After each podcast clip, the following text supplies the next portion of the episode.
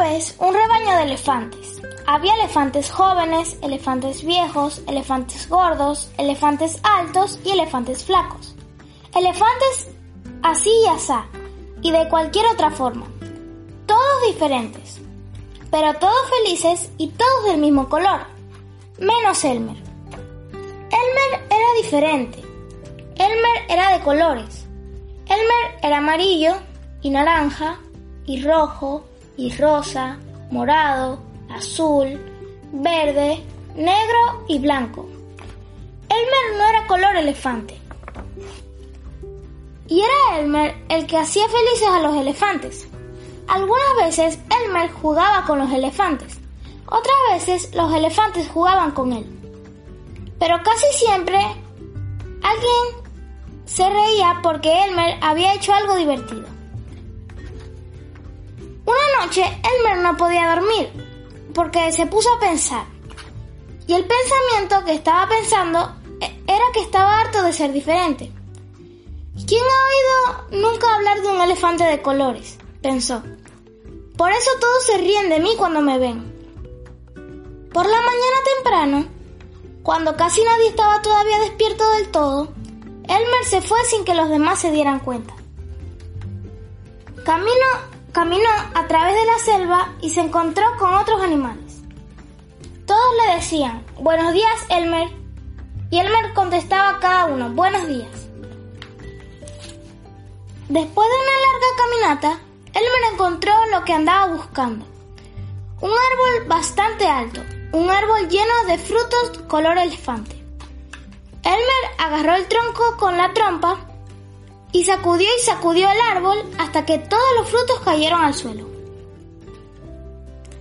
Cuando el suelo quedó cubierto de frutos, Elmer se tiró encima de ellos y se revolcó una vez y otra, de un lado y del otro, hasta que no le quedó ni rastro de amarillo, de naranja, de rojo, de rosa, de morado, azul, de verde, de negro o de blanco.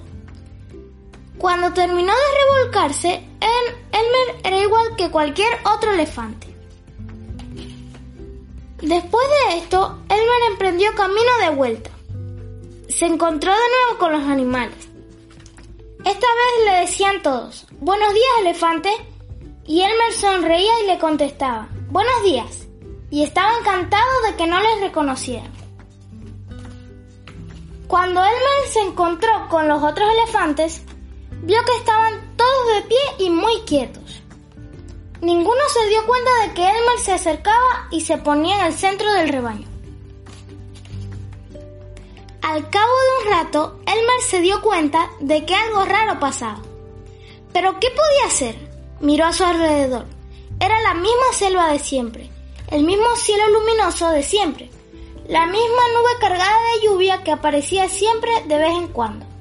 Y finalmente los mismos elefantes de, siempre. Elmer los miró bien. Los elefantes permanecían completamente quietos. Elmer no los había visto nunca tan serios. Cuanto más miraba aquellos elefantes tan serios, tan silenciosos, tan quietos y tan aburridos, más ganas le entraban de reír. Por fin no pudo aguantarse más. Levantó la trompa y gritó con todas sus fuerzas. Los elefantes saltaron por el aire de pura sorpresa y cayeron patas arriba. ¡Ah! ¡Uh! ¡Oh! exclamaron.